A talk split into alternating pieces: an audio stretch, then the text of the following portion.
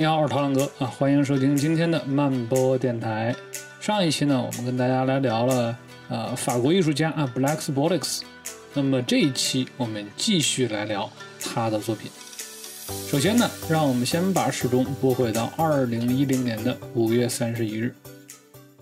那一天呢啊，纽约现代美术馆就是俗称的 MoMA，它的大厅里面啊，有一位身着红裙的女性端坐在一张桌子之前。他目视着前方，一言不发。然后前来参观的游客络绎不绝，很多人在桌子面前坐了下来，跟这个女子对视。这个女子依旧是一言不发，只是静静的凝望着对方。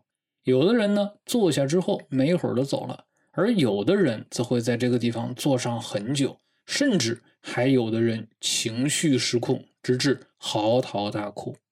慢慢的呢，这个桌子后面啊，就逐渐排起了长队，越来越多的人渴望说坐在女子的面前跟她对视，更有甚者，有的人在大厅里面就支起来帐篷，哪怕说我今天晚上夜宿美术馆，我也要跟那个红衣女子对视一番。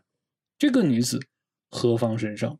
这个女子正是现代艺术家玛丽娜·阿布拉莫维奇。一九四六年呢，出生于南斯拉夫的首都贝尔格莱德。到二零一零年呢，他已经六十四岁。按照中国人的说法，他已年逾花甲。阿布素以行为艺术而著称。他曾经啊有一件非常著名的作品，叫做什么呢？韵律零。这件作品是这样的：他把自己麻醉之后，允许观众随意的选择摆放在现场的七十二件物品。触碰它，而这些物品里面不乏像剪刀啊、匕首啊、弓箭啊这些致命武器。他制定了这样一种行为的规则，然后把这部分创作的权利却交给了观众。那么，再让我们回到我们刚才提到的 MoMA 现代美术馆的大厅，其实这个地方正在上演的是他的另外一件行为艺术作品，名字叫做。艺术家在现场，The artist is present。在三个月的时间里面，他每天都将出现在这里，凝视所有愿意坐下来跟他对望的观众，而他将保持一动不动，一言不发，把自己变成一座雕像。那么，在这三个月的时间里面呢，无数的观众涌进了 MoMA，只为亲身参与到这件作品里面，成为作品的一份子。其中呢。不乏当红的好莱坞明星。这件事情的高潮啊，出现在乌雷现身的时候。乌雷曾经是阿布的爱侣，两个人呢曾经携手走过十二年的相伴时光。艺术家在现场这个作品也是脱胎于两个人曾经合作的海上夜航 （Night Sea Crossing）。只不过呢，当时的时候，他们两个人是隔着桌子对望来完成这件作品。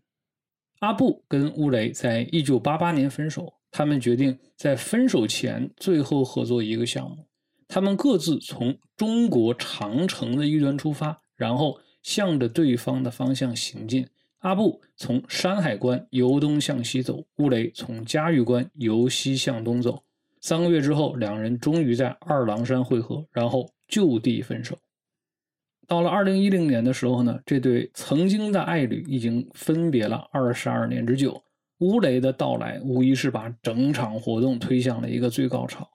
如雕像一般岿然不动的阿布静静地坐在那个地方，乌雷呢缓缓地在他对面坐了下来。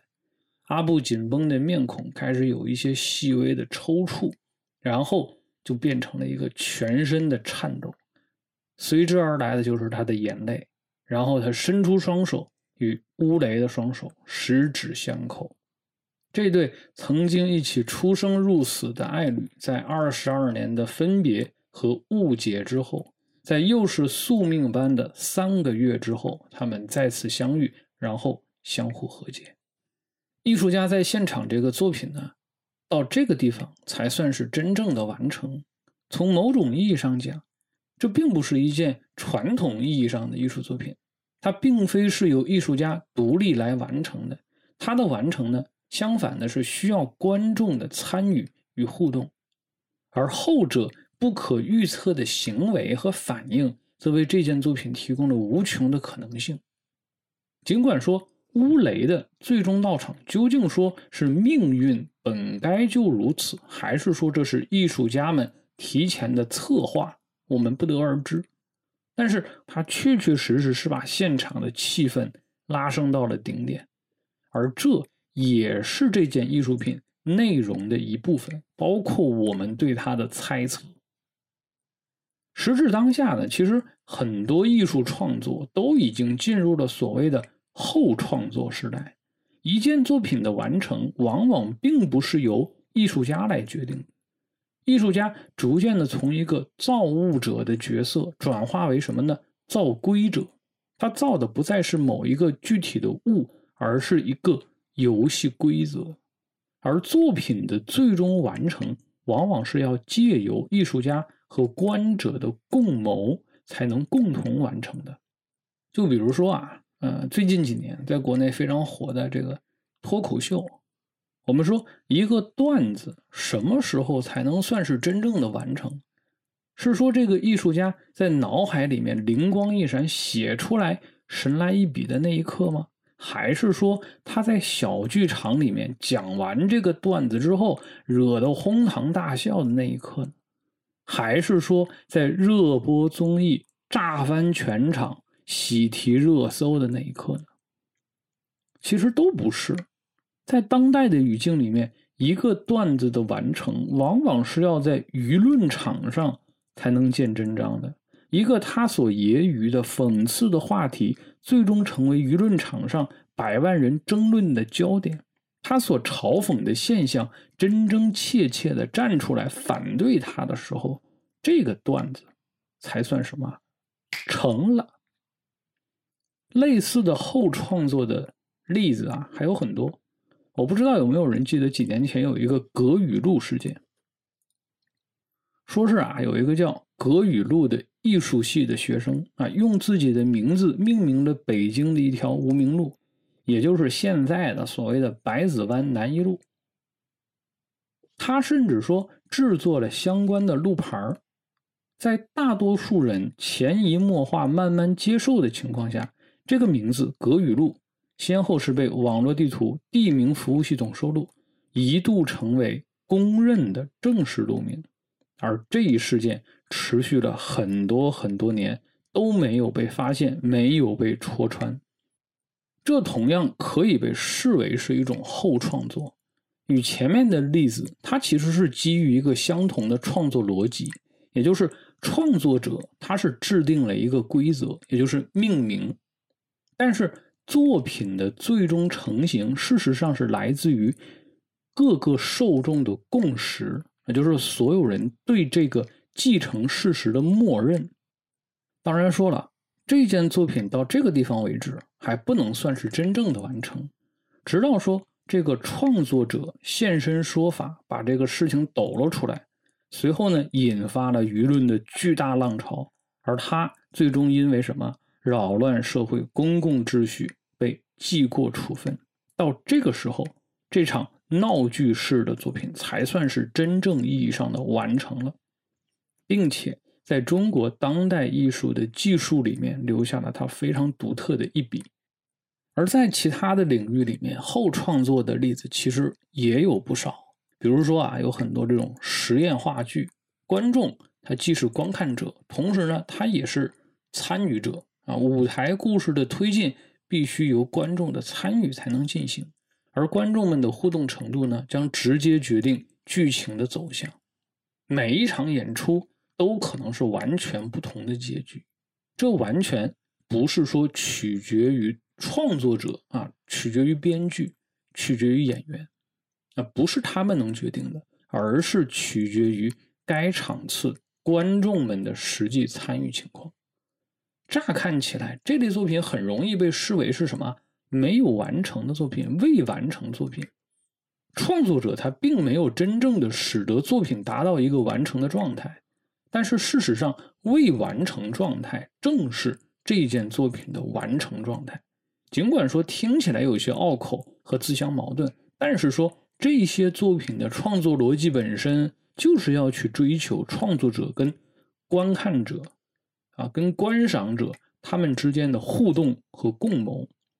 创作者不再严格苛求对作品最终形态的严格把控权，而是让渡出他的一部分权利给观者，让他们也参与到这个实际的创作中来。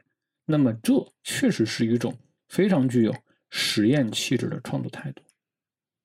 对于漫画或者说绘本作品而言，其实也有类似的例子，比如说，被很多人。误解为儿童绘本的歌谣啊，同样来自 Black Sports，实际上它就是这样的一部后创作作品。这部前不久刚刚推出简中版的独特作品啊，它就是由创作者制定规则，然后由创作者跟读者共同完成讲述的这样一部后创作漫画作品。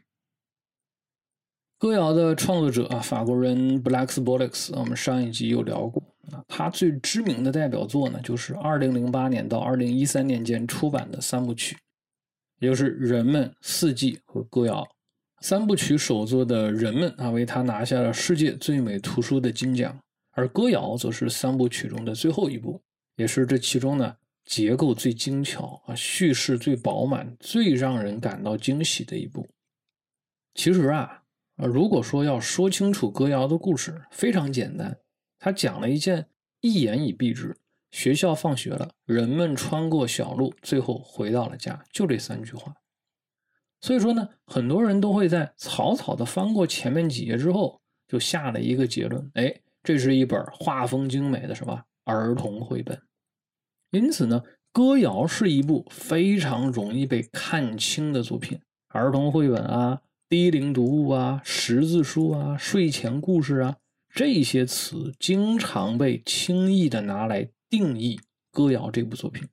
但是，在我看来，《歌谣》并不是这样的书。各位千万不要小看了《歌谣》。从某种意义上讲，我觉得啊，《歌谣》其实是一部所谓的后创作作品，它所呈现出来的其实就是创作者设定的。游戏规则而已，在极简文本啊、简单排版、童趣画风的背后，其实它包藏着创作者非常大的一个创作野心。他想要与所有阅读这本书的读者一块儿共同完成这部作品的创作。因此说呢，要真正讲清楚歌谣，其实并没有那么容易，不是说三句话就讲得清楚的。首先呢，我们必须要搞清楚创作者为他究竟设定了什么样的游戏规则。简单来说啊，尽管说歌谣有一个非常明晰的回家的故事梗概，但是呢，它讲述的方式其实是非常的反传统。它采用了一种什么方式呢？啊，独特的渐进式的讲述。这部作品啊，每一个章节。都是由若干个词语，它每一页是一个词语啊，由若干个词语来讲述。然后每一个章节呢，都要比它前一个章节要更为丰富，在两个相邻的页面之间加一个新的页面，但是原有页面上的那个词语必须说保持不变。那么以此类推，故事呢将分为七次讲述。由此组成了这本书的七个章节，每一个章节的体量大概啊是前一个章节的两倍之多。我给大家举个例子啊，我们就以这本书的前两个章节为例。第一个章节只有三页，就是我们前面所说的那三句话，它是分别用学校、路和家这三个词来讲述这三页的故事。读者很容易就可以脑补出这样的故事，像我刚才说的。放学了，走路回家了，就这三个词就 OK。但是呢，到了第二章，由原来的三页变为了五页，分别在原来的学校和路之间增加了一页街，然后在路和家之间增加了一页森林。那么这样一来，这个故事就有了两个全新的场景，故事呢也因此变得更为丰富。放学后，穿过。城市的街道，走过乡间的小路，穿过茂密的森林，最后回到了家。乍看起来，你说增加的细节也不多呀，对吧？但是随着故事的推进，越往后，它的章节它所增加的体量就越多。我不知道有没有人听过一个故事啊？大致是说什么呢？说一个小孩啊，向国王去要奖赏，小孩就说呀：“我也不多要，第一天啊，我要一粒米；第二天呢，我要前一天的两倍，我一共领一个月，行不行？”那国王一听，不就是几粒米吗？没问题，毫不犹豫的就答应了。但是没过多久呢，他就发现国库里的粮食都已经要被搬空了，因为。这个米粒儿的增长速度越往后越恐怖。我们可以简单算一下，我们会发现，到了第二十一天的时候，他要领一百万米那么多。歌谣其实也是一个类似的状况，它每一个章节的体量相当于前一个章节的二倍减一啊。除了第一章之外啊，如果说我们尝试用数字去表示的话。我们假设啊，第一章的体量为 n，括号 n 等于三，那么第二章的体量就是 n 加上 n 减一，也就是二 n 减一，二乘三减一得五，再以此类推，第三章的体量就是二 n 减一加上二 n 减一再减一，也就是四 n 减三。第四章八 n 减七，第五章十六 n 减十五，第六章三十二 n 减三十一，第七章。六十四 n 减六十三，所以说，尽管说第一章的故事只有三页，但是到了第七章，它的体量已经变到了一百二十九页之多，其体量、细节上的差异已经可以说是天壤之别了。如果再算上，它还有两个游戏规则，对吧？一个每两个相邻的页面之间增加一个新的页面，以及。之前出现过的词语是不能更改的，再加上这两个规则，那么这个故事的讲述难度就可想而知了。所以说，千万不要小看了《歌谣》这部作品，尽管说它看起来有一些像空有美貌的花瓶，但是实际上它背后的创作难度非常之大。当然了，如果说，仅仅是以增加体量的话，创作难度其实也没有多高嘛。啊，我们通过简单的扩写也可以完成，无非就是增加一些前面章节里没有的情节嘛。同时呢，保证和之前的既定情节不冲突就可以。前后章节之间的差异有一点类似于什么呢？一百个字讲小红帽和五百个字讲小红帽之间的差别，只是细节上的简繁区别而已。这样看的话，它是不困难，但是。歌谣其实并不是这样一个逻辑，它并不是说要把一个故事讲七次，而是什么呢？要分七次讲完一个故事。也就是说，歌谣七个章节的内容，并不仅仅是简繁上的差异，而是需要在故事逻辑上达成一个渐进式的自洽，从而组成一个完整的故事链条。如果是同一个故事连续讲七次，那我只需要增加细节就可以。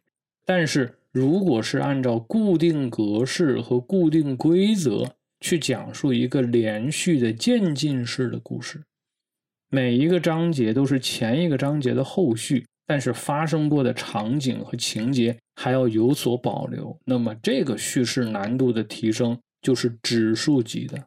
所以我说，不要小看歌谣。我们不妨啊，还是以刚才所提到的第一章和第二章为例啊。尽管说看上去啊，两个故事都是回家，但是事实上这并不是同一次回家过程的不同描述，而是什么？是两次不同的回家过程。在紧接着的第三章里面，故事由五页增加到了九页，回家的路上又多了陌生的人、匪徒和女巫三个角色。让这趟回家的路变得愈发扑朔迷离，而到了第四章，士兵出现在街道上，匪徒钻进了地道，女巫更是让整个世界变得颠倒。随着故事的推进，这个初看起来十分简单的故事变得是越来越复杂，而且它的世界观也是变得越来越丰满。换句话讲呢，它的游戏规则变得越来越复杂，对读者的理解能力也提出了越来越高的要求。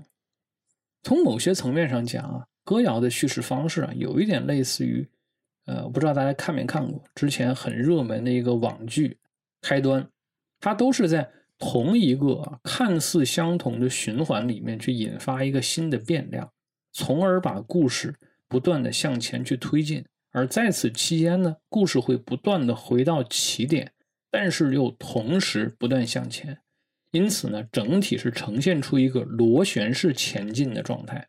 当然了，这两者的不同之处也是显而易见的。开端它本质上是什么？是对同一件事的无数次重复，目的是求得同一困境的最优解。而歌谣它重复的只是某些故事元素。故事本身是没有重复的，它自始至终是一个故事，始终都在往前去推进这个故事情节，所以说它最终也只能得出一个唯一解。那么这样说下来，是不是说不要小看歌谣比较好呀？那么毫无疑问啊，作为 Blackbox 三部曲里面结构最为精巧的一部。歌谣呢，显然也是最富有乌巴波精神的一部。乌巴波，我们之前有聊过，它是发源自文学创作概念中的潜在文学工厂啊。乌利波是乌利波运动的漫画版，创作者呢是为了最大可能激发自己在漫画创作媒介上的可能性，然后呢预先给自己设定一些条条框框啊，让自己带上枷锁去创作。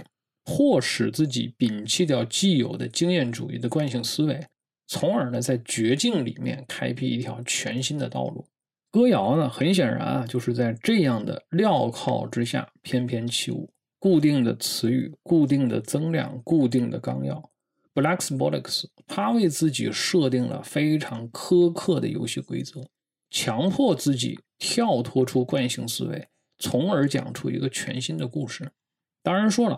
从另外一方面来看，游戏规则的生成不仅仅要求创作者打破舒适圈，也变相的提高了什么读者的门槛。相比于已经出版的三部曲中的另外两部啊，《四季》和《人们》，歌谣无论是从叙事结构上，还是从情节构思上，都要成熟得多。而在充分满足了创作者挑战自我的需求之后。实际上，他对读者也提出了更高的要求。作为读者，你能不能看透这简单的伪装，并且领略其背后繁复而精巧的叙事美感？读者真的能够在如此有限的信息中读懂故事的全貌吗？读者又应该如何把这个故事完整的讲述出来呢？而且啊，最为重要的一点。是读者在阅读的过程中，他是会不自觉的带入创作者的身份的。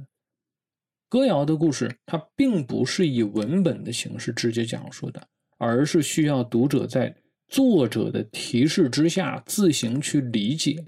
因为作者每一页只给了你一个词语，所以说读者需要根据上下文的关联去补足这个词语背后的完整的故事。而每个读者对于同一个词语的理解其实是完全不同的，因此呢，尽管说有了一个统一的规则，但是歌谣的解读方式其实是因人而异、千人千面的。有多少个读者就能讲出多少个完全不同的故事版本。那么，这就是歌谣这部作品后创作叙事的关键所在。作品本身没有讲述出完整的故事，它只是给出了创作的规则和故事的素材，而最终故事的完成实际上是需要读者自己去完成的。他们首先要摸清楚创作者隐藏的规则，然后再根据给定的词语和画面去联想整个故事，最后再把前后七个相互关联、逐层递进的章节梳理成。完整的整体故事，而最终的故事再借由读者的口去讲述出来，而或许呢，这就是这个书名《歌谣的来历。所谓的歌谣，其实并不是对故事内容的描述。我讲了一个唱歌的故事，并不是这样。这个歌谣，我认为是对故事叙述行为本身的一种指向。也就是什么？是每一次诵读这部作品，都会谱写出一首全新的歌谣。这首歌谣去传颂书中所描写的一些传奇的故事，勇者、精灵、女巫、地堡、宝藏、魔法、怪兽，所有的这些经由不同读者的解读，最终会谱写出成千上万首不同的歌谣。而这些歌谣共享着相同的来源，但是呢，却表现出彼此完全不同的差异性。有一个音乐上的概念叫复调，一般呢就是指两段或者两段以上的同时进行的相关的哎，但是又有所区别的声部所组成的。这些声部呢各自独立，但是又和谐的统一为一个整体，彼此形成和声的关系。那么用复调来解释歌谣这部作品再合适不过。不同的读者对它的解读，共同构筑成一段悦耳的。复调旋律，他们彼此之间是相似的，但是呢，却又各自不同。而这正是歌谣这部作品最为令人着迷之处。而有趣的是，如果说啊，我们带着音乐的眼光再去重新审视歌谣的叙事节奏，我们又会有一些新发现。哎，原来创作者早已经将音乐性融入到他的创作之中。如果说我们把每一个章节都看成一段音乐旋律的话，那么第一个章节只有三个简单的音符，第二个章节在继承并变奏了第一章的三个音符之后，又增加了两个音符，以此类推，每一个新的乐章都与前一个乐章保持着和而不同的状态，最终七段旋律共同组成了一个大的乐章，这本身。不也是一种类似的复调结构吗？最后呢，和之前我们聊过的啊简中版的四季一样，歌谣呢，它也是拥有一个非常高的颜值啊，尤其呢是极为鲜艳的颜色啊，绝对会让所有读者过目难忘。这得益于这部作品所采用的专色印刷的工艺，不同于常规的四色印刷，专色印刷呢。它是使用了专门调制的油墨啊，可以最大限度的保证你颜色还原的准确性。书中呢最令人印象深刻的颜色是一种偏粉色的品红色，据说呢就是使用了专门的荧光油墨，因此呢它的表现才是非常的抢眼。啊，实际上呢这并不是歌谣这部作品在国内的首次亮相，之前呢其实已经有出版社把它引入到国内了。但是很可惜啊，由于说在印刷工艺上有一些偷工减料啊、滥竽充数啊，比如说呢，他用这种普通印刷代替专色印刷，因为专色印刷的成本比较高，最终呢，老版本的歌谣是被版权方收回了版权，并且勒令是全网下架。旧版的遭遇呢，无疑是给这一次的引进方一个非常大的警示啊，他们也引以为戒，在印刷和装帧上可以说是使出了浑身解数。不惜成本，尽最大的努力去还原原版的神韵。因此说呢，相比于之前的旧版啊，新版的简中歌谣，很显然是要精美的多。精心挑选的特种纸，史诗难度的这种专色印刷，啊，普通图书上难得一见的荧光油墨，所有的这些，都让新版的歌谣完全可以在这个颜值即正义的看脸的世界里面脱颖而出。而这。对于歌谣而言，无疑也是最好的结果。